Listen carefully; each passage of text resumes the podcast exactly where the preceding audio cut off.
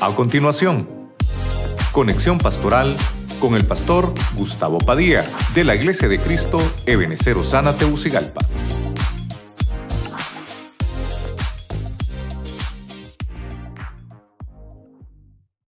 Al final lo que quiero es ministrarle. El tema es familiar. Pero fíjese que viendo todo lo que estaba tratando de desarrollar, como, usted sabe que es temática de familia, quise buscar algún ejemplo. Pero eh, definitivamente el Señor es el que manda en esta casa. ¿Cuántos dicen amén? Y entonces el Señor me llevó por otro lado ahí y vamos a, tratar siempre de verlo en la familia, enfocado a la familia, pero vamos a tratar de verlo con una temática eh, que nos va a servir en todos los ámbitos, en nuestra casa, en nuestra familia, en nuestro trabajo. Amén. Los hermanos de televisión me avisan cuando tengamos ahí todo, ¿verdad? Usted va a leer conmigo Mateo 5:48 en la traducción del lenguaje actual. Leemos la palabra en el nombre del Padre, en el nombre del Hijo y del Espíritu Santo. Dice Mateo 5:48. Ustedes deben de ser perfectos, como Dios, su Padre que está en el cielo, es perfecto. Mire, mire las palabras de Cristo. Aquí lo tengo ya. Mire las palabras de Cristo. Ustedes deben ser perfectos. Mire el versículo. Ahí podemos poner el versículo, los hermanos de televisión, por favor. Ustedes deben ser perfectos como Dios, su Padre que está en el cielo, es perfecto. Tal vez esa palabra perfecto dirá, qué terrible, nadie es perfecto, tal vez de nombre, ¿verdad? Pero mire que vamos a estudiar eso porque Cristo les está diciendo, ustedes deben de ser perfectos. ¿Por qué no han llegado a ser perfectos? Entonces vamos a tratar de verlo. Yo le puse eh, por nombre al tema, buscando la perfección. Porque eso es lo que tenemos que hacer, buscarla en todo lo que emprendamos. En la familia, en el trabajo, en el hogar, en nuestra casa, en nuestra eh, comunidad donde vivimos, hermano, en la universidad, en el colegio. Donde vayamos, debemos de buscarla. Amén, hermanos. Oramos, Señor, en el nombre de Jesucristo, presentamos esta palabra que vamos a hablar hoy, porque sabemos que viene parte tuya. Te pedimos que nos des tu palabra, que nos des la sabiduría. Usa mi boca, mi lengua, mis labios, para trasladar el mensaje, Señor, a tu pueblo y que salgamos más que bendecidos hoy.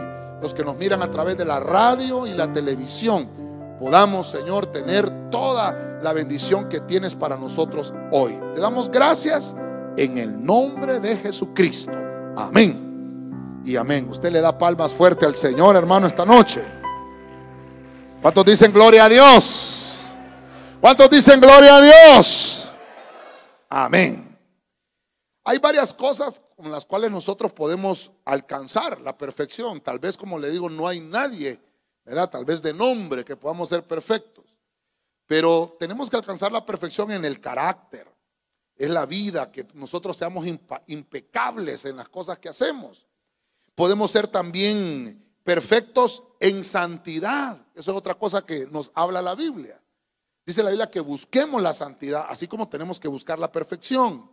También debemos de ser perfectos en la madurez, que debemos de dar fruto. La Biblia nos habla de todos los frutos que debemos de dar. Y eso lo tenemos que buscar. Y tal vez pudiéramos poner uno más, antes de, estoy poniendo un poquito de cimiento de lo que vamos a hablar, pero también pudiéramos buscar la perfección en el amor, porque dice la Biblia que el vínculo perfecto es el amor.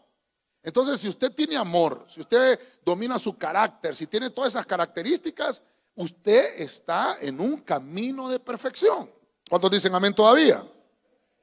Voy a poner el primer punto de esta noche. Como una familia, porque tengo que ponerme hoy los antiguos familiares, como una familia busca la perfección, ¿cómo la podemos buscar todos? El padre de familia, la madre, los hijos.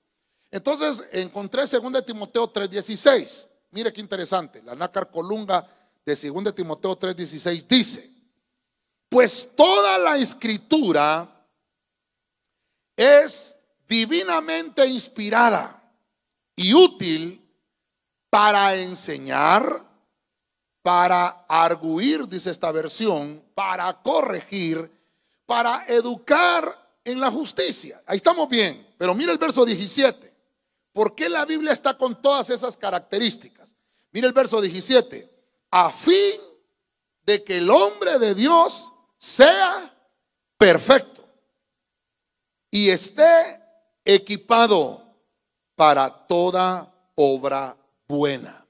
Entonces, este versículo me sirve mucho porque como dice, para toda obra buena, la familia es una obra buena. Amén.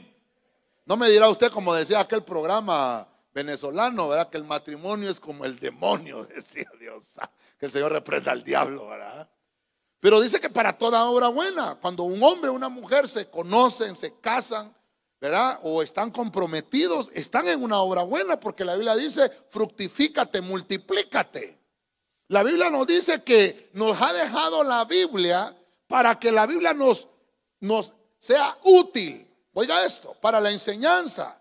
Entonces lo que estamos haciendo hoy es eh, venir acá y entender un poquito que la Biblia es lo que estudiamos acá. Somos prosperados por la palabra. Entonces la palabra, uy Dios santo, iba a rayar donde no era, ¿verdad? Entonces la palabra, mire lo que nos hace, nos pone en un estado de equipados. Cuando la Biblia nos habla de eso, equipados, es que obviamente estamos siendo enseñados, la enseñanza nos equipa. Y es hermoso porque, hermano, no, no, no, no se cobra, no se debe cobrar. O le cobraron la entrada a usted hoy. ¿Verdad? No, pregúntale al de la parte, ¿cobraron la entrada? No, ¿verdad? Porque es, dice la Biblia, hay que dar de gracia lo que de gracia se recibe. Ahora, como estamos en la escuela para el hogar, voy a tratar de ver esto, porque una persona que está equipada es una persona que está bien calificada. Pero, ¿cómo entendemos la palabra calificación? Porque quiere decir que el, rango que hemos alcanzado a la lectura de la palabra, porque dice que me enseña la palabra, me redarguye. La palabra cuando yo la leo tiene que cobrar un efecto en, en mi vida y me va a redarguir y me va a corregir para educarme en la justicia. Cuando yo aplico esos principios, quiere decir que yo voy a, formar mi hogar con esa, con esa enseñanza bíblica, los cimientos. Y lo hemos visto en otros temas. Todos los cimientos que vamos a poner en nuestro hogar basados en la Biblia, en orden. El orden atrae, el orden atrae bendición. Entonces, cuando yo empiezo a poner en orden mi casa, mi familia, si yo tengo un, buen cimiento en orden, y empiezo a poner las bases, empiezo a, poner la palabra, el fundamento que es Cristo, todo lo que se va a construir va, a tener una buena calificación. Recuerde que hay gente que nos califica. Por ejemplo, a usted en el colegio o en la escuela o en la universidad le hacen un examen para calificarlo, para saber cómo está aprendiendo. Hacen una calificación. Incluso los hermanos acá en las doctrinas, ¿verdad? Corderitos y mayordomía, eh, les hacen una, una, tarea para saber cómo va usted. ¿Verdad? Le dejamos algún, algún trabajito, manual, qué sé yo, porque queremos calificarlo. Mire que la Biblia dice que entonces hace eso, nos da equipamiento. Y dice la Biblia que tiene que venir la prueba. Ah, ya no me gustó, pastor. Tiene que venir la prueba. Aquí nadie, yo no le vengo a decir hoy, hermanos, usted ya está bien calificado al 100% y nunca más lo van a aprobar. Usted ya, ya pasó, ya está graduado de la, de la, del el título familiar, ya tiene una familia al 100%. Tenemos que aprender que esto es un caminar diario. Es una familia que, mire, por eso el tema es, busca la perfección. ¿Cuándo vamos a ser perfectos? Cuando nuestro Señor nos mande a llamar. En ese momento. Por eso es que cuando, cuando pasó esto del COVID, hermano, empezaron a morir siervos de Dios. Creo que uno de los que se sintió bastante fue Jaime Murrell. Y Jaime Murrell decía, cuando una persona muere, es una persona que se ha graduado en la vida. Fíjese usted. Y entonces así pusieron, cuando él partió con el Señor, ¿verdad? Por esa enfermedad, pusieron la graduación de Jaime Murrell. Está en la gloria del Señor, claro, un siervo del Señor.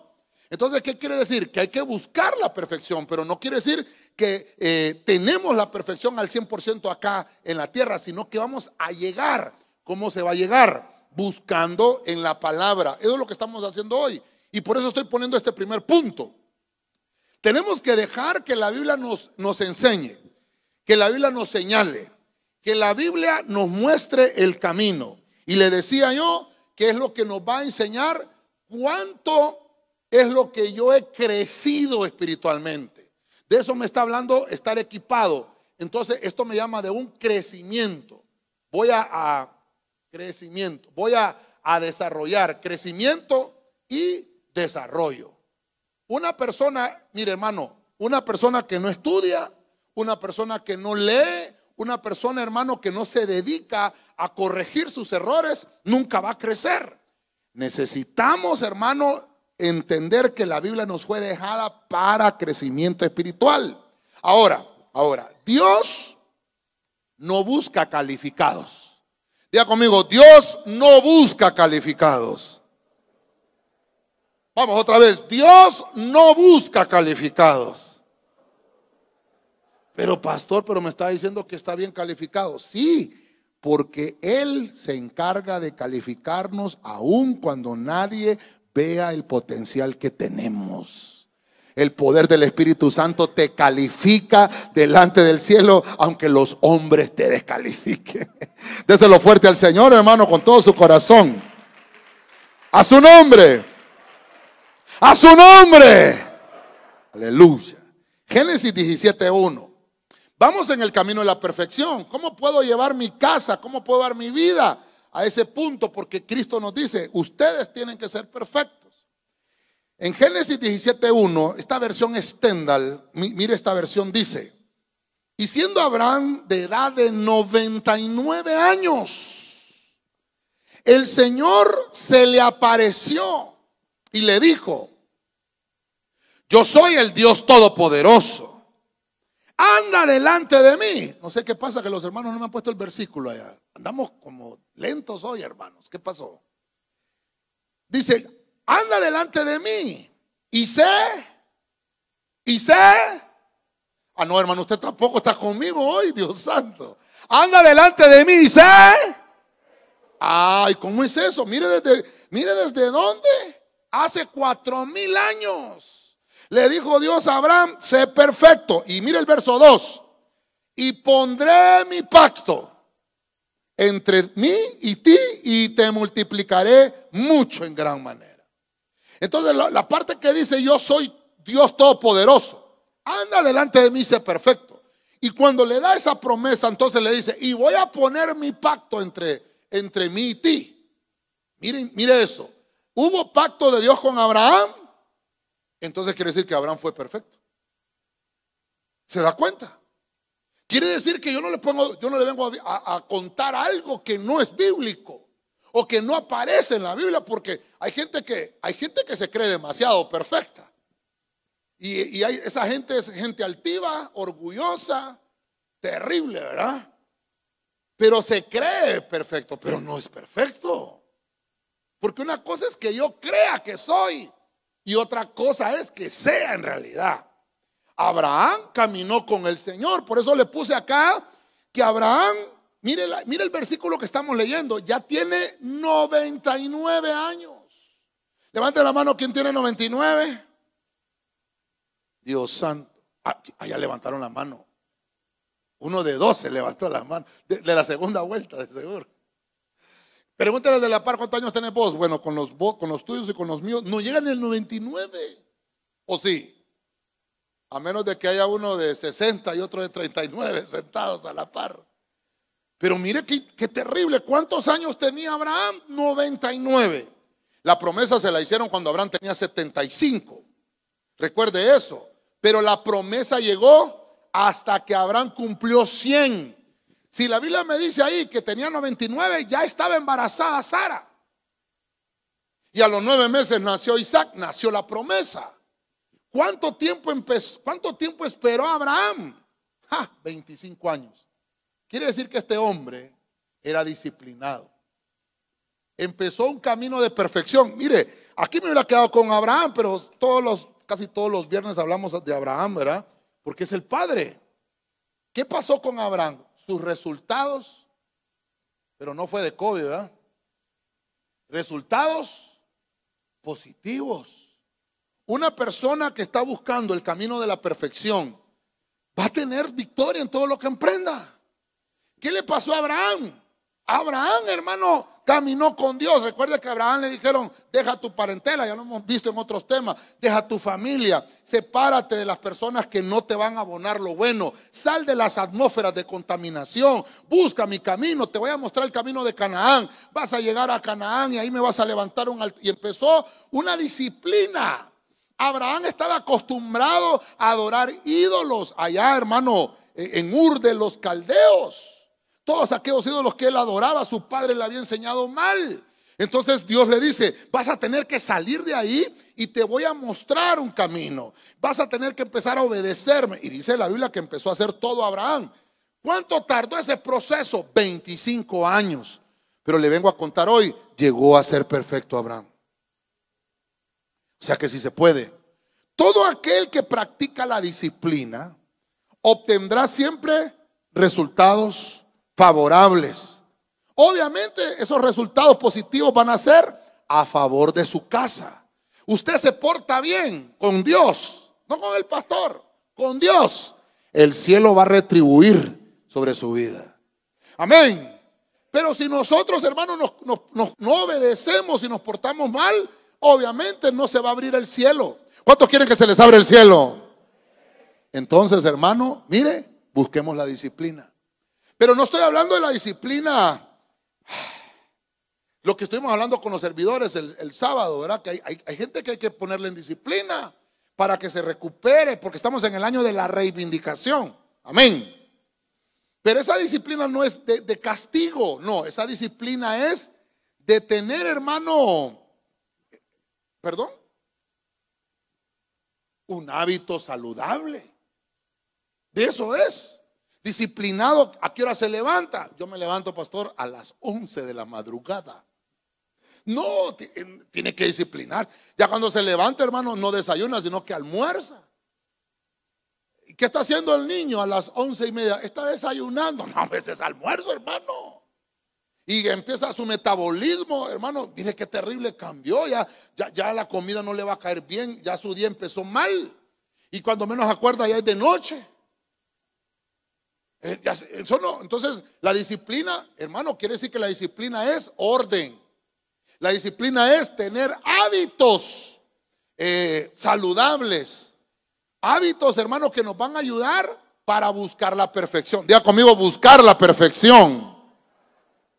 Por ejemplo, como estamos hablando de la familia, ¿qué hábitos son saludables? ¿Qué, qué cosas van a provocar eh, positividad en nuestra casa? ¿Qué cosas nos van a servir para el crecimiento y el desarrollo de nuestra casa? Porque tenemos que buscar la perfección como familia. Usted me dirá, pastor, ¿y cómo se logra? Preguntémosle a Abraham. ¿Cómo lo logró? No es que Abraham tuvo, tuvo todo a su favor. Recuerde que vivió con Agar. Recuerde, hermano, que ya aquí ya había nacido Ismael. Por lo menos Ismael ya tenía más de 10 años. Imagínese usted, ya había cometido un traspié. Pero ¿qué pasó? La bendita misericordia del Señor lo perdonó. Quiere decir, hermano, que si nosotros estamos buscando la perfección, hermano, eso implica también que yo tengo que ponerme a cuentas con Dios que yo empiezo a coordinar mis actitudes y busco conseguir el orden para desarrollarme como Dios quiere que lo haga. Si yo busco a Dios primero, Dios me va a bendecir. Si yo pongo los planes míos primero en Dios, Dios me va a abrir las puertas. Si yo primero, antes de buscar al médico, le oro al Señor, Dios va a enviar la salud, va a enviar la medicina, porque nosotros pertenecemos al Señor. Déselo fuerte al rey, hermano, con toda libertad. Aleluya. Este punto es terrible. Santiago 3.2, el apóstol Santiago, Biblia latinoamericana. Y todos tenemos nuestras fallas. Oiga Santiago, todos tenemos nuestras fallas. El que no peca en palabras, es un hombre perfecto, de verdad, pues es capaz de dominar toda su persona. Mire la personalidad. Aquí, aquí estoy hablando entonces de la personalidad que debemos de tener. Y aquí nos metemos en, cosas profundas. Si empezáramos a desarrollar solo este punto, nos metemos en bastantes líos. Pero voy a tratar de, enfocarle lo que pude entender yo. A este punto yo le puse, como estamos buscando la perfección, le puse templanza. Eh, templanza es el que no tiene panza. No, no. Mire, la templanza encontramos que es parte de, aquel racimo de frutos del Espíritu. Mire, amor, gozo, paz, paciencia, benignidad, bondad, fe, mansedumbre. Eso lo vemos en Corderito, ¿verdad? Y templanza. Pero la templanza es el dominio propio. La templanza es que yo aprendo a dominar mi carácter. Todos tenemos un carácter. ¿Sí o no? Todos tenemos un carácter. Y la manera como hablamos es nuestro carácter. Carácter es característica. Carácter es lo que me define como soy. Entonces, eso no quiere decir que soy perfecto. Eso quiere decir que tengo que buscar la perfección. Entonces, la templanza, lo, dice Santiago, todos tenemos fallas. Ah, entonces no todos somos perfectos. No todos somos perfectos. Pero dice Santiago, pero el hombre que no peca en palabras es perfecto. ¿Alguna vez ha pecado usted? Levante la mano, ¿quién no ha pecado? Para cortarle la mano ahorita. Es que, hermano, todos hemos pecado, no hay uno que no ha pecado. Hasta el que está predicando ha pecado. Uy, pastor, sí, claro, todos los días dice la Biblia. Pero tenemos que venir a pedirle perdón siempre al Señor. ¿Cómo pecamos? Pues, pues, los cinco sentidos que tenemos. Con tocar, con ver, con oír, con oler, con, con hermanos, con hablar, dice Santiago. Mire, Chago, dice Chago, el que no peca en palabras es, es perfecto. A alguien nunca se le ha salido una palabrota aquí silencio en la iglesia de Cristo. ¿Quién no ha pecado en una palabra? Cuando el niño crece y empieza a, decir, empieza a decir palabras, hermano, y son malas palabras. Hermano. Ay, qué lindo el niño, ya habla. Hermano, corríjalo desde chiquito. Mire, mire entonces, este fruto del Espíritu, templanza, nos va a llevar a la perfección, porque esto nos va a ayudar a evitar excesos. Mire esto. ¿Cómo evito un exceso? Todo en exceso es malo. Todo. Todo es malo. Hasta el agua. El agua es sin sabor, es incolora, no tiene grasa, qué lindo. Toma agua, hermano, y usted nunca se va a engordar. Pero si solo toma agua y solo toma agua y solo toma agua y solo toma agua, eso en el baño va a pasar. Entonces hasta el agua en exceso es mala. La templanza es que usted y yo, como estamos buscando la perfección, diga conmigo, buscando la perfección, tengo que evitar excesos, no ser excesivo en todo. ¿Qué cosas hace? ¿Qué cosas practica en su casa? Es extremadamente limpio, hasta eso es malo. Fíjese hermano que hay, hay unos carros, yo me recuerdo allá por, es que, es que la crisis eh, de los petróleos, siempre que hay guerras, hermano, se pone caro el petróleo. Pero me acuerdo que allá por, teníamos la Explorer blanca nosotros, como el 2004, 2005. Hermano, y usted sabe, un carro de eso. Esa era 4.0, hermano. Esa animal, cuando yo la prendía, la hacía 100, 100. Cada acelerón, hermano, 100 pesos. Y entonces me dijo, me dijo un, un mecánico, dice, hombre, ¿por qué no le compra un, ¿cómo se llama? Un sistema para que sea de gas, pero de gas LPG, ese gas para vehículos. Y ya, me, ya hasta averiguando yo a dónde íbamos a poner el chimbo, hermano, y todo. Y andaba averiguando yo cómo comprarlo, ¿verdad? Generalmente los taxis creo que les ponen eso porque es económico. Pero, diga conmigo, pero siempre tiene un detalle. se limpia demasiado el motor. El gas hace, entonces es necesario por lo menos estarlo prendiendo con gasolina siempre.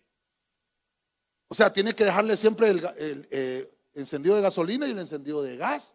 Quiere decir que el exceso de limpieza también es malo, bien ser mal. No le estoy diciendo que se vaya a ensuciar, digo el pastor. No, no, no, no. No, no le estoy diciendo eso, sino que eh, todos los excesos son malos.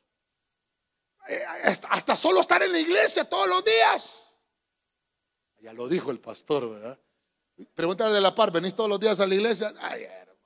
Pregúntele, ¿eres kadosh o eres mesiánico? ¿Cómo así, pastor? El mesiánico es que viene una vez al mes. Y el kadosh, bien sabe, bien sabe. Viene kadosh o día, ¿verdad? Pero hermano, hasta venir todos los por eso es que los discipulados, mire, el lunes vamos a tener discipulados, hermanos, amén. Y todos los días tenemos discipulado. No, cada 14 días. Lo hacemos de por no siempre. Porque todo en exceso es malo. Todo en exceso es malo. Lo que le quiero dejar aquí es que debemos de tener templanza, evitar los excesos. Pero Santiago dice que nuestras palabras, nosotros cuando pronunciamos las palabras y no tenemos la templanza y no dominamos, entonces pecamos. Entonces, ¿cómo es que estamos buscando la perfección? Pues eso vamos a hacer hoy. A veces no, tal vez le decimos una palabra hiriente a, la esposa, o la esposa al esposo, o, al hijo. Diga conmigo, no me molesto, pastor. No, diga, no me molesto, pastor. Yo le digo a las hermanas, no le diga gordo al marido, mire lo que pasa. Le está ministrando gordura. Gordo, ¿cómo va a querer que sea flaco? Y el marido le dice, flaca, nunca va a engordar la mujer. ¿Y quién vive en ese matrimonio? El gordo y la flaca. No, ministrele, dígale belleza, dígale. Así dice la Biblia en Cantares, ¿verdad? Que el amado le dice, mi, hermosa, le dice, mi belleza. Le dice, ah, pero busque, busquémoslo. No sé quién tiene el micrófono hoy. Ok, consígame el micrófono. Búsqueme ese pasaje que en Cantares dice, mi paloma, mi hermosa, mi hermana, mi amiga, mi perfecta, dice. Ah, ahorita se me vino ese versículo, fíjate que no lo traje. Pero ahí dice la Biblia, mi perfecta, perfecta mía. Por eso es que debemos de buscar la perfección. Mire, yo vine a una película que no sé cómo se llama, eh, pero era de un hombre, ¿cómo se llama este actor, hombre? Que fíjese que, hermano, e, este hombre, eh, gran enamorado con las mujeres, era mujeriego. Esa película no me recuerdo cómo se llama, pero dice que en la película, cuando él ya estaba con la mujer ahí, hermano, y, le quitaba los zapatos y le miraba los pies. Y hermano, perdóneme, ¿quién tendrá pies lindos, hermano? Sin callos, con las uñas bien aseaditas, sin mazamorras. Y esa película, si alguien se acuerda y me dice, va, cuando le miraba los pies a la mujer, ya las dejaba, fíjese, hermano. No sé si se acuerdan de esa película. Ese era el defecto, fíjense, hermano, que tenía que. le miraba los pies bonitos, no le importaba cómo era la cara, fíjense. Le miraba los pies. No sé si me encontraron el pasaje de Cantares. ¿Quién no tiene? Que levante la mano. Acá, ve. Acá, mi hermanito. Ayúdeme. Eh, cantares. Cantares, ¿verdad? Mire cómo dice el Señor. Estoy buscando a una perfecta, dice. ¿Ya? Cantares 5.2. Dígame, dígame la cita y dígame la versión. Cantares 5.2. Tal vez le subimos el volumen, hermanitos, allá a los de la consola, por favor, para que oigamos bien. Y las mujeres atentas ahí, ¿verdad? Vamos a ver. Cantares 5.2, la Biblia de las Américas. Yo dormía, pero mi corazón velaba. Una voz, mi amado toca a la puerta, ábreme, hermana mía, amada mía, paloma mía, perfecta mía, pues mi cabeza está empapada de rocío, mis cabellos empapados de la humedad de la noche. Parece un poema. Pero ahí podemos, mire, ahí se pueden aplicar muchas cosas porque dice que la mujer no le abrió. ¿Cómo te voy a abrir? Le dice, me acabo de acostarles. Pero no vamos a tocar el punto ese, vamos a tocar el punto que, que el amado le dice, ábreme la puerta, mi perfecta. ¿Cómo le dice usted? India, ábreme la puerta. Bon, Arizona. Imagínese, hermano, qué terrible. Cara triste, abrime la puerta. Qué apodos, qué terrible, ¿verdad? Poner esos apodos, ¿verdad? No, hombre, ¿sabe cómo le diga? Perfecta, ábreme la puerta. Mi hermosa, mi belleza. ¿Sabe quién nos trata así, hermano? Mire quién nos trata así. Cristo. Usted es la iglesia, la amada, la paloma mía, dice el Señor, la que tiene templanza, la que está buscando la perfección. Y dice Dios, ábreme la puerta porque quiero llevarte conmigo, dice el Señor. Dele palmas al rey, hermano. Gloria a Cristo. Gloria a Cristo. La, cualidad de la templanza que nos lleva al camino en la perfección es que nos hace que seamos moderados, no tener excesos, evitar los excesos. Porque lo que Dios quiere, hermano, es que evitemos dañarnos. Todo en exceso es malo. Ay, día no me molesto, pues. Pero tanto pico, hermano. Ah, se empalaga uno meloso. Es que cuando alguien quiere algo, mira, gordo, fíjate, digamos que ya gordo no, ¿verdad? Mi flaco, mira, mi flaco, que fíjate que. Y ya cuando consiguió lo que tenía, hermano,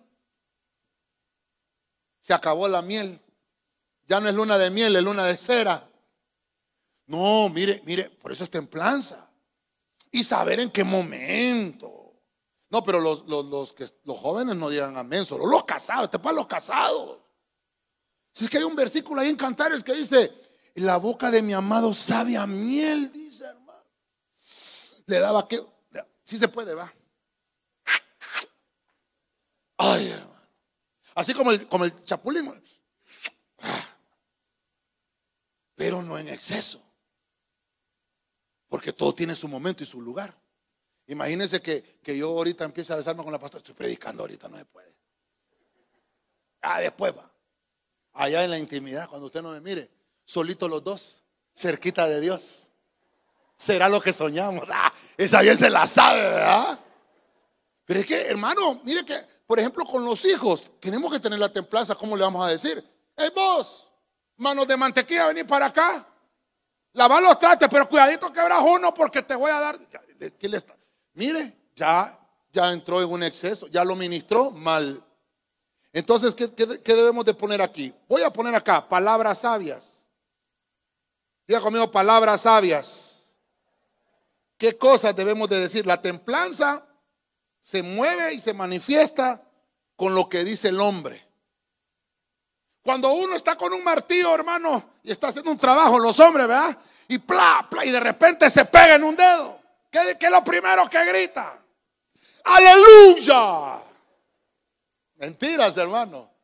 Cuando se pega con el dedo, gloria a Dios. Ni digo qué es lo que dice, hermano.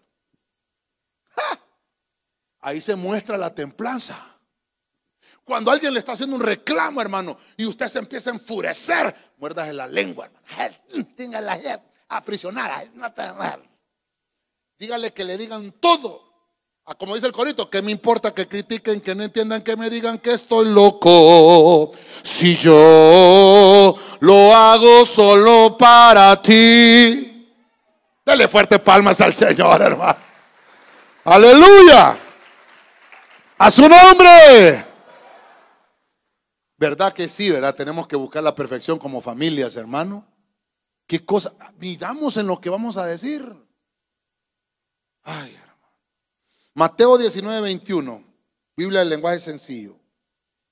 Jesús le dijo, si quieres ser perfecto, vende todo lo que tienes y repártelo entre los pobres. Así Dios te dará un gran premio en el cielo. Luego ven y conviértete en uno de mis seguidores. ¿Se da cuenta, hermano, que el camino a la perfección, ¿en qué parte estaremos? ¿Usted ya está equipado? ¿Usted es disciplinado? Mire cómo vamos. Hagámonos un examen. ¿Usted tiene templanza? Pero que no tenga panza. Y vamos a ver este, mire este. ¿Cómo se busca la perfección? Siendo caritativo. Yo le puse caritativo, ¿verdad? Pero puede ser generoso, puede ser eh, bondadoso, puede ser una persona que, que es dadivosa también, ¿verdad? Pero mire, caritativo me gustó porque uno, uno que es solidario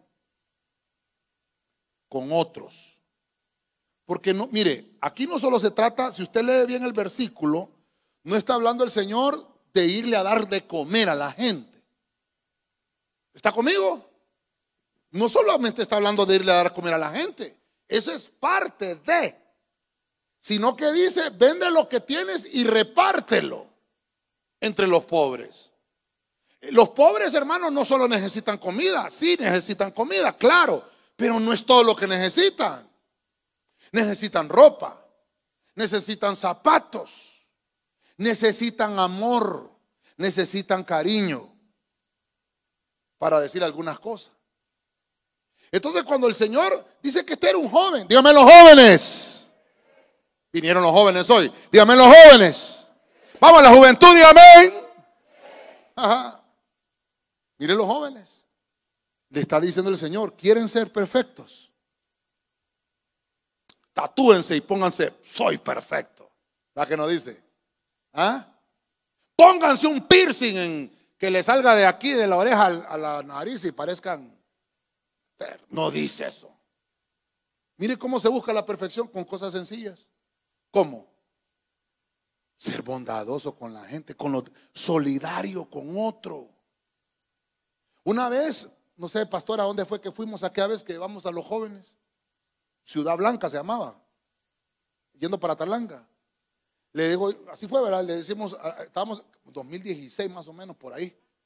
¿Ah? Ciudad Blanca. Le decimos, vamos, y mire, que vamos a llevar. Y, que, y entonces todos se animaron, los jóvenes, éramos como unos 80 ahí más o menos.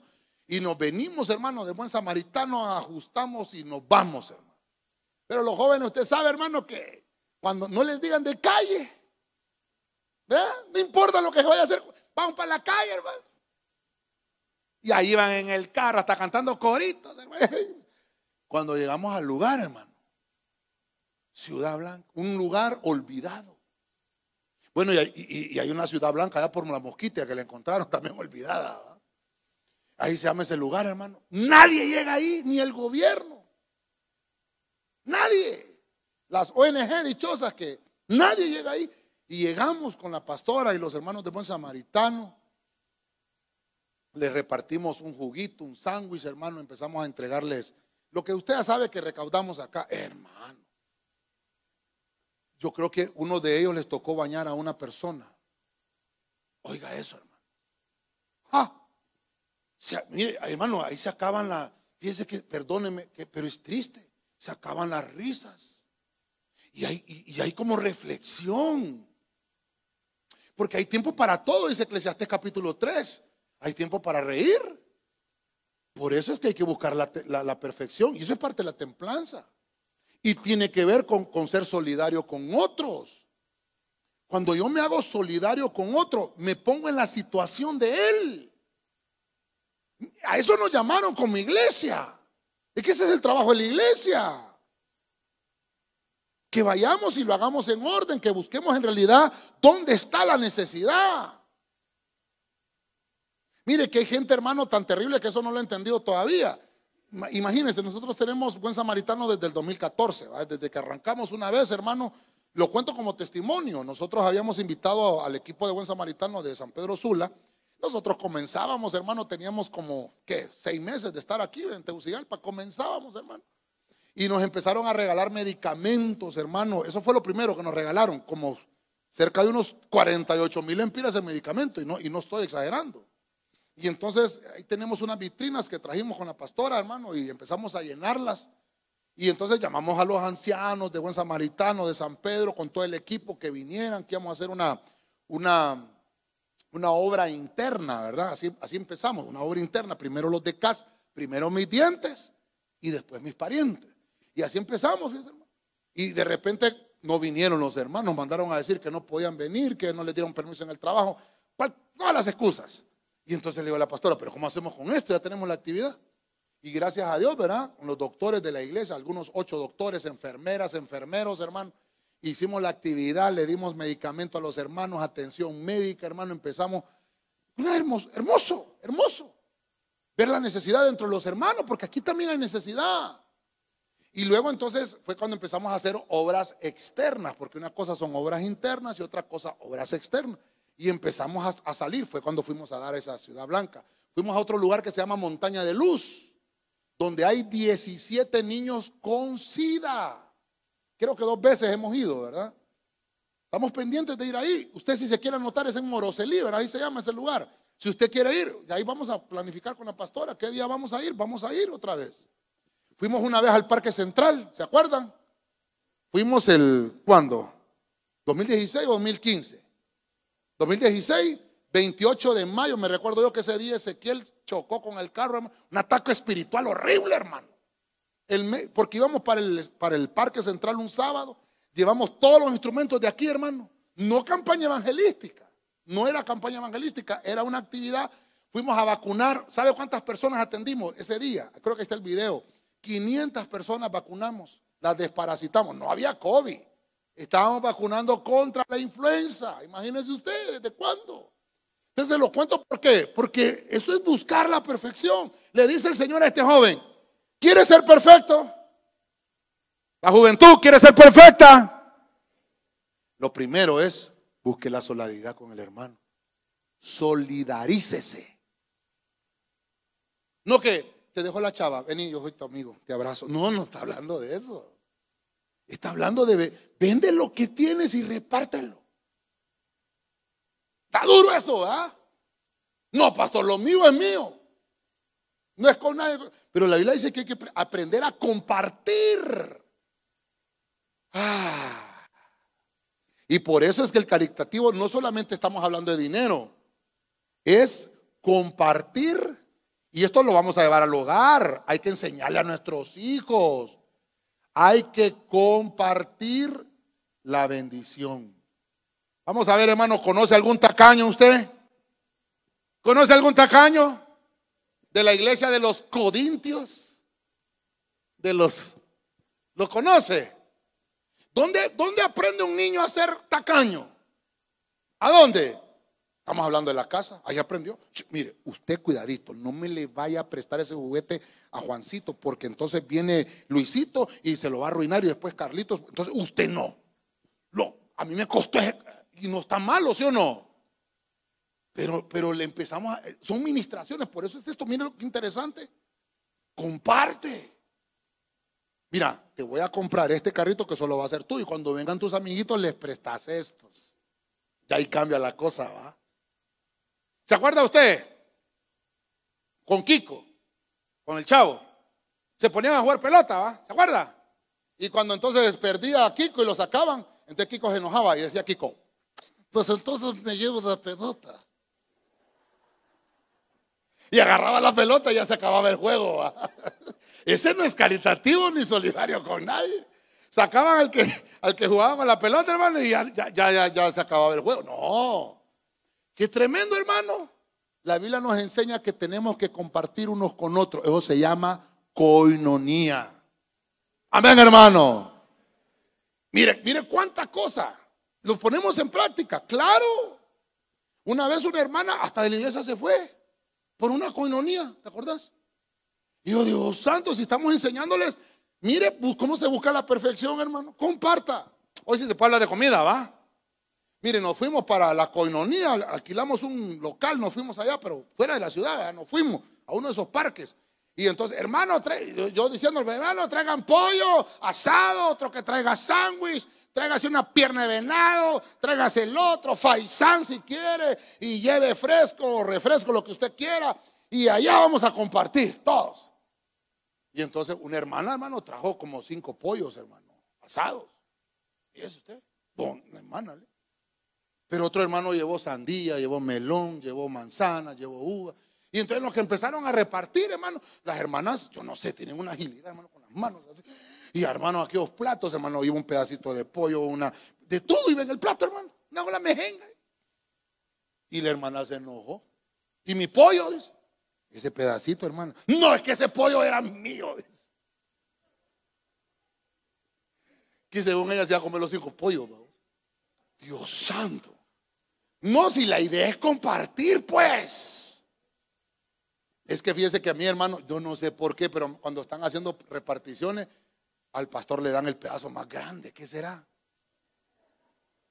Por eso es que uno no adelgaza, hombre. Entonces yo les enseño a los hermanos, o todos en el piso, o todos en la cama. Si usted trae algo, todos vamos a comer. Porque si no se va a resentir otro hermano.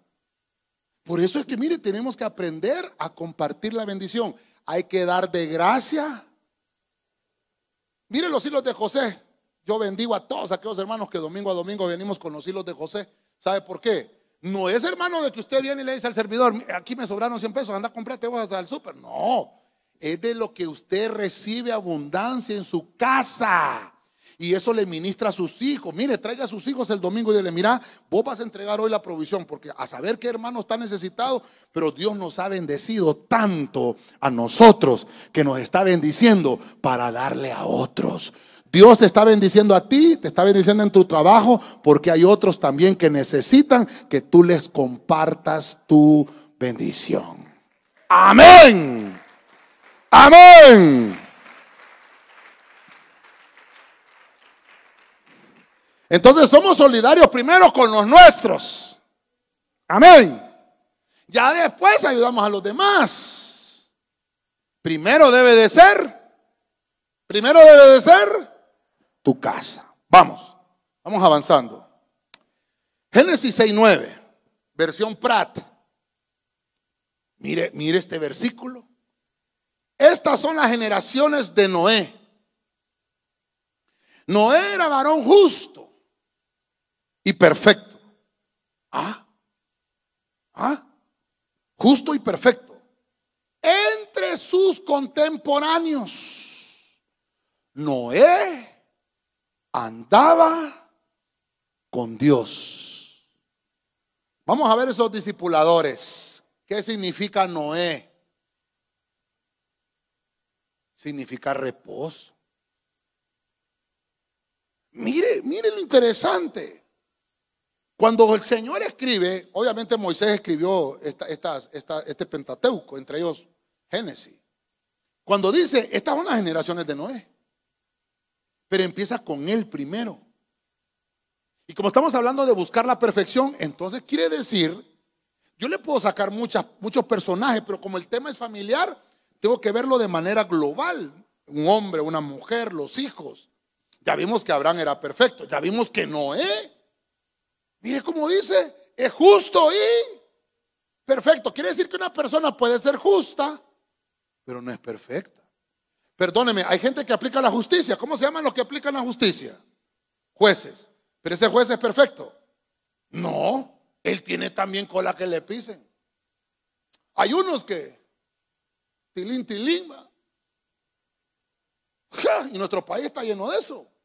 Porque el hecho de que tenga un título no quiere decir que es perfecto. Y miren lo que dice la Biblia. No era justo. Ah, quiere decir que buscaba la justicia. Pero era perfecto. Ahí estaba, ahí está el punto. Entonces, ¿cómo buscó la perfección Noé? Mire, algo tan ay, fácil de escribir, va. Testimonio. Dio fe Noé con lo que él hacía. Y a esto le ponemos ejemplo de vida. Entonces, papá, díganme los padres. Vamos a ver, las madres, digan amén. Tenemos que ser ejemplo de vida para nuestros hijos. ¿Cómo se alcanza la perfección? ¿Cómo le va a exigir usted a su hijo que no peque si lo ve pecando a usted? Ya le conté yo, que yo tenía un tío, hermano, que le gustaba el. Le conté, no sé si se acuerda. Si no, solo soporteme, pues. Pero ese tío, hermano, fíjese que había, había un, estanco que se llamaba el Sobacazo. Sí, hermano. Ahí en la Santa Fe, no sé si todavía estará ahí. Ahí vivíamos en la Santa Fe. Entonces llegaba mi tío, y, como mi abuelita, mi abuelita era, mi abuela eh, materna era pesada, hermano. Cuando miraba a mi tío que daba borracho, le, le dejaba ir la fridera, fíjese, hermana. Y entonces un día me fue a decir así escondida, me dice, mira, antes tráeme un octavo ahí a la... Antón. Y yo tenía, hermano, ocho años. ¿Cuántos años tenés vos? ¿Ah? Nueve, un año menos que vos. Chiquito, pero así, pero más corto. Y fíjese, hermano, que ya iba yo, hermano, y mandadito. ¿eh? Y compraba el octavo, hasta me trepaba una, dame un octavo, decía yo, mi hermano. En aquellos entonces, estoy hablando como 1983, ahí sí era, le permitían a los niños, ahora ya es prohibido, gracias a Dios. Y el señor este, Manuel se llamaba, fíjese, el que atendía ahí en el, me acuerdo bien, y a medio el octavo. Antes, hermano, eran de vidrio, hoy son de plástico los botes de octavo. Si sabe, va? No hay que dar color. Y entonces ya le llevaba el octavo a mi tío, yo, hermano. Y mi tío me daba para mis chicles también. Antes, hermano, con 50 centavos usted compraba un refresco. ¿Se acuerda? Sí, costaba 20 centavos el bus. Y entonces ya me daba para los chicles, hermano. Y porque antes uno así decía, deme un 5, decía uno, ¿va? Hoy, hoy dicen, deme 100 lempiras. Dicen, oye, hermano, ¿cómo se ha evaluado eso, va? Y entonces ya mi tío, y entonces cuando le daba el octavo, hermano, venía mi tía, agarraba, agarraba hacia aquel octavo, le quitaba el sello y lo agarraba, lo agarraba puro, fíjese, hermano. Usted nunca vaya a hacer esto, oye, me decía. ¿Cómo vas? ¿Qué cree usted que pasó? Yo quedaba. De ocho años, hermano. ¿Sabe? ¿Sabe? Me voy a ministrar con usted. Mi familia, por parte de madre, con una atadura de alcohol horrible mi abuelito, que de Dios goza, hermano. Mi, tengo dos, tres, sí, dos tíos, hermano. Hermano, pues ya están muertos, hermano. El alcohol. Y cuando, ¿y sabe qué pasó? Ya le conté yo, ¿verdad? Yo estaba en la iglesia, a los nueve años fui a la iglesia, hasta como a los quince, y, y fíjese que se despertó ese receptor familiar. Yo quería saber qué sentía eso. Yo quería probar la cerveza. Yo quería probar el octavo. El tal Yuscarán. Hoy se llama Tatascán. hermano, ¿y qué pasó? Hubo uno en la iglesia.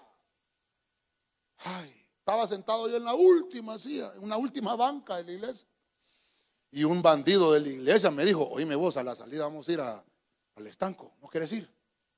Fíjate que he oído de eso, de eso me acuerdo yo que un tío, ¿no, has probado nunca un, un tapirulazo vos? No, fíjate que 15 años tenía Martina. Ah, en serio vos, fíjate que ya cumplí 15, ya tengo tres pelos aquí, mira que me salieron unos por acá. Y ya hablo diferente. Ya soy hombre. Te vas a terminar de hacer hombre, te vas con nosotros. ¿A qué hora vos? A la salida del culto. Oiga bien, hermano. Yo creo que ese era Luz Bell el que me estaba hablando, Dios hermano a la salida del culto, hermano. Y yo me fui hasta con la Biblia, hermano. No lo cuento, hermano, no lo cuento con orgullo. Mire el ejemplo, como yo no tenía nadie que me diera el ejemplo, hermano. Y allá aparecí en la, en la frontera, hermano. Te quiero, hermano, te quiero mucho. Allá aprendí lo que era eso. Hermano, ¿usted cree que regrese a la iglesia? Me descarriaron, hermano. Bueno, yo me descarrié, pues. Pero mire cómo, hermano, debemos de cuidar a nuestros hijos, hermano. Dígale al que tiene la para, hay que cuidar a los hijos, hombre.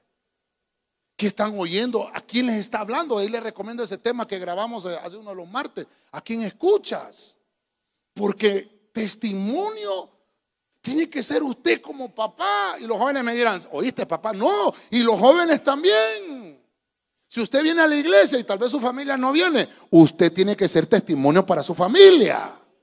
Amén. Dele palmas al Señor, pues. Gloria a Dios. Cristo Santo. Tu testimonio debe ser ejemplo de vida.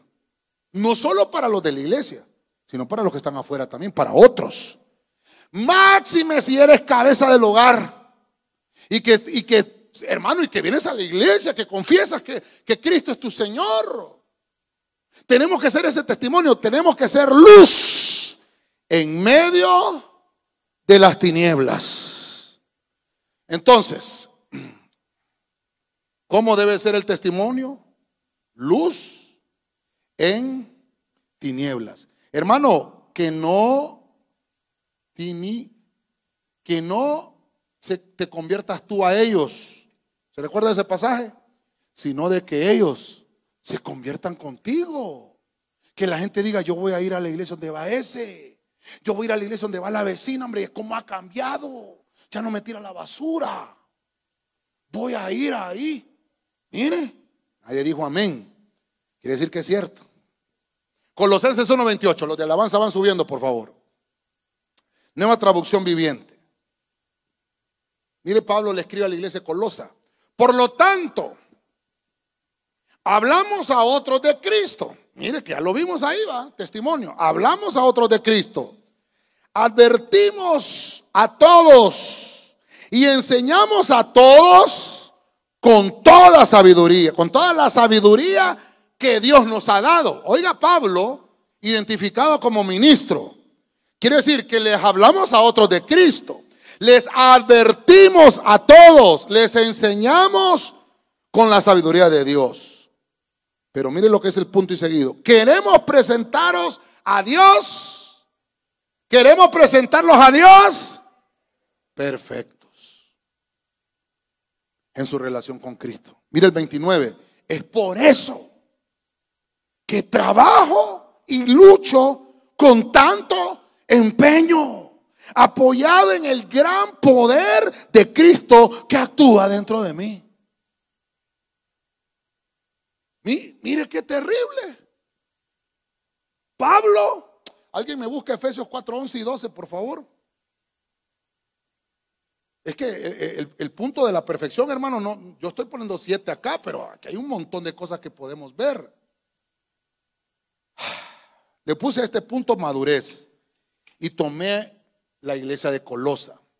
Mire, ah, le puse tener la sazón. No tener la razón. No, no, no. Sazón. Diga conmigo sazón.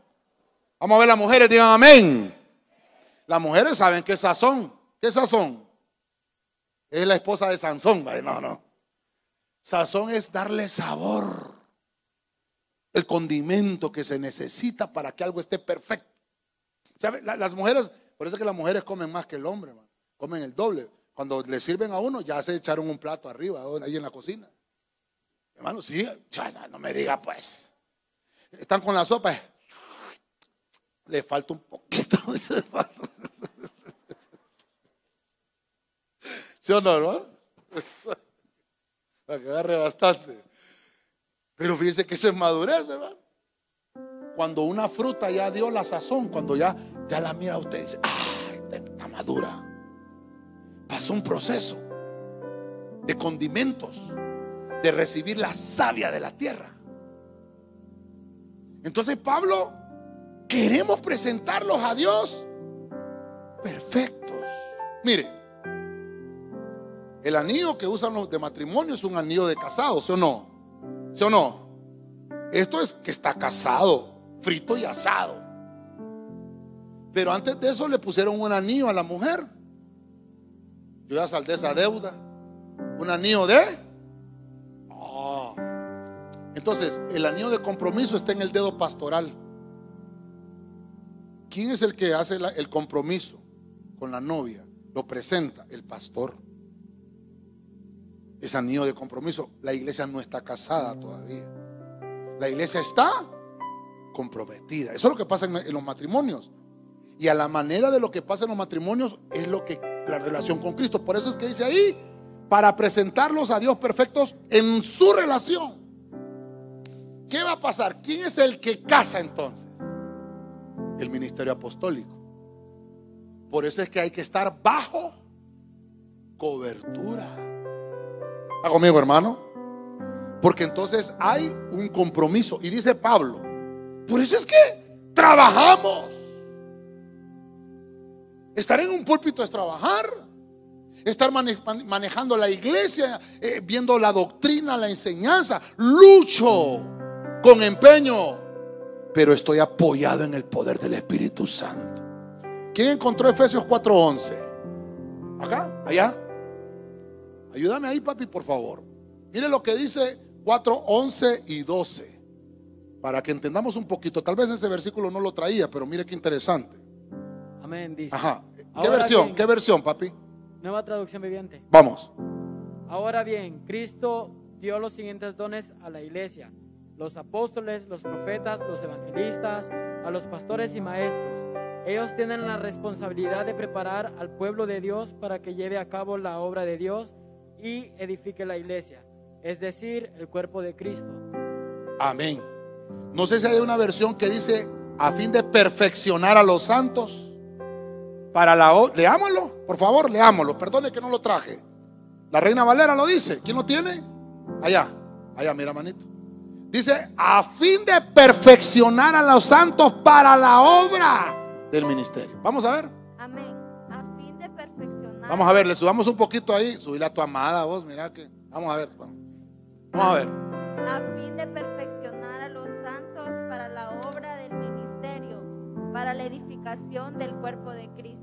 a fin de perfeccionarlos, pero dice para la edificación del cuerpo de Cristo. ¿Te das cuenta? Tener la sazón es el ministro, va a saber cuál es tu mejor momento. Y el ministro tiene que estar guiado. Por eso Pablo dice, me empeño apoyado en el poder del Espíritu Santo. Ese es el trabajo ministerial. Equiparlo, disciplinarlo, templarlo, que le enseñe la- ser caritativo, que le, enseñe su buen testimonio y, y llevarlo a la madurez. ¿Sabe qué es la templanza? Es cuando los materiales te- pasan del frío al calor y se templa. Así es que los cuchillos que manejan las hermanas pasaron por un proceso de templanza para poder ser usados. Uno que no ha pasado por la templanza no va a ser usado y mucho menos ser caritativo, tener testimonio y madurez. Vas a saber cuál es tu mejor momento.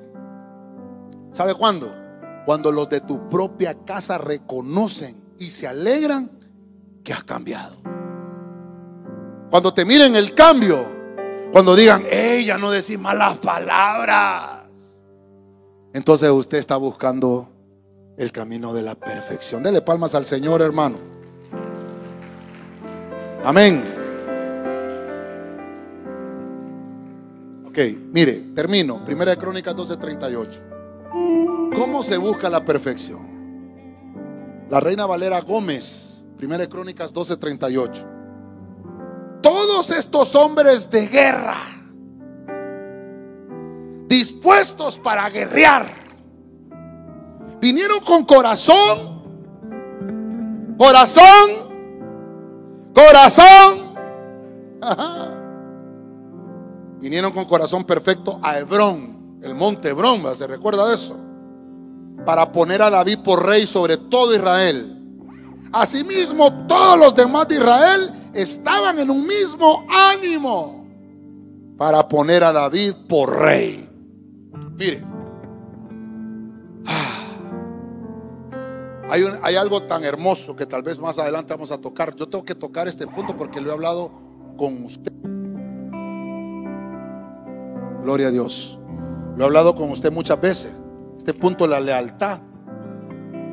¿Quién es un leal? Estamos hablando de buscar la perfección. Y aquí dice que es corazón perfecto, dice. Mire cómo dice ahí. Corazón perfecto. Vinieron dispuestos. Nuestras familias, hermanos, les tenemos que enseñar ese que tengan ese corazón puro. Y eso, hermanos, se enseña en los hogares, se enseña en la casa. Un desleal le enseñaron eso en la casa. Un infiel le enseñaron eso en la casa. Alguien que vio que su papá no podía hacerle fiel a su mamá y, y entonces el niño aprendió. Y como el, el- niño hace todo lo que debe hacer a su papá. Entonces, ¿qué es lo que tenemos que enseñarle? Nosotros tenemos, estamos en el año 2022, año de la... Entonces nos reivindicamos y decirle, mira papá, sé fiel, sé leal. Si sos leal con Dios, si sos fiel con Dios, no le vas a poder fallar a nadie más. les enseñaba a algunos hermanos y les decía, cuando se compara a Pedro y a Judas en los últimos días del ministerio de Cristo aquí en la tierra, Pedro tuvo un mal día. Por eso, por eso hasta maldijo al Señor, ¿verdad? Pedro tuvo un mal día. Judas tenía un corazón malo. Pedro se rescató, Judas se perdió. Mire qué terrible. Se buscó la perfección Judas, nunca. Pero Pedro le dijo al Señor, tú me conoces, el corazón solo tú lo conoces. Y entonces ahí fue rescatado Pedro. Se arrepintió, se reivindicó. Mira estos hombres valientes de David. Estaban dispuestos. Hombres con cor. Hermano, necesitamos eso. Necesitamos enseñarle eso a la juventud. Que tengan ese corazón, esa, ah, como le digo, hermano, esa fuerza.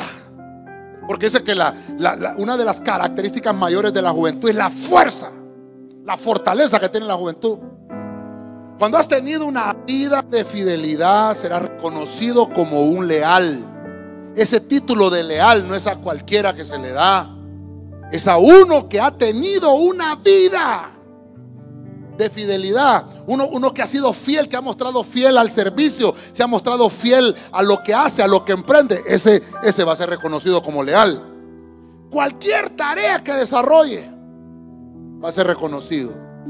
Es tener una vida fiel. Yo finalizo, ¿verdad? Vamos a ministrar. Yo finalizo. Es tener una vida fiel. Usted me dirá, pastor, yo en mi vida anterior, en, en mi pasado, tal vez nunca fui leal, mucho menos fiel. Pues hoy oramos. Estamos en el año de la reivindicación. Que a partir del momento que hagas un pacto con Dios, hagas a un lado la deslealtad y renueve los votos con Cristo. ¿Cuántos dicen amén? Termino. Perfección. Vamos a, ver el, punto buscando la perfección. Y entre ellos, o bien muchos versículos que hablan de la perfección, pero como es el camino que buscamos, vimos como número uno, lo primero es estar equipado. Es uno que está bien calificado, pero no porque estoy bien calificado es que me van a equipar. No, Dios llama a los que no están calificados porque Él se encarga de calificarlos. Y eso les va a ayudar, hermano, para tener un crecimiento y un desarrollo. Número dos, en el camino buscando la perfección, es uno que es disciplinado. Es uno que tiene resultados positivos en todo lo que hace. El que es disciplinado va a lograr siempre sus metas. El disciplinado es uno, hermano, que tiene hábitos. Sí, pero son saludables. No son vicios, son hábitos saludables. Número tres, tiene templanza. Templanza es aquello que se le llama a los metales cuando pasan del estado frío al estado caliente y se templan, ¿verdad? Y son útiles para usarlos en la tarea que se determinan. Pues la templanza es parte del fruto del Espíritu, es evitar los excesos. Y que en nuestros labios, dice Santiago, hayan palabras sabias. Número cuatro, el, el perfecto. Nuestros hogares, nuestras familias, cuando buscan la perfección, Debemos de ser caritativos, generosos, bondadosos, solidarios con otros.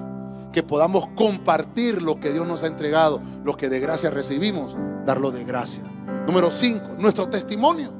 Enseñarles a nuestros hijos en la casa el ejemplo de vida, dárselos nosotros a ellos y decirles a ellos que debemos de ser luz en medio de las tinieblas, que no nos debemos de convertir nosotros a ellos, sino que ellos se conviertan a nosotros. Número 6, la madurez. La madurez es cuando la fruta ya tiene sazón, cuando alcanza ese estado de madurez. Y esto en el mundo espiritual lo vemos que es cuando estás en tu mejor momento. Cuando tienes un tutor, cuando tienes un mentor, alguien que te ha ayudado a tu crecimiento, a tu desarrollo, entonces te dice, estás en tu mejor momento, ya estás dando el punto. Tu padre biológico que te ha ayudado en tu vida, tu Padre espiritual, te va a decir el momento, si en realidad lo reconoces, y te va a decir, has llegado a tu tiempo de madurez. Y por último, es un punto tan importante que, que siempre nos trae a colación la Biblia, la lealtad. Los guerreros de David eran leales, no eran fieles, leales. Qué tremendo, un corazón de guerrero, corazón puro. Tener siempre una vida de fidelidad nos van a reconocer como leales. Amén y amén. Dele palmas al Señor.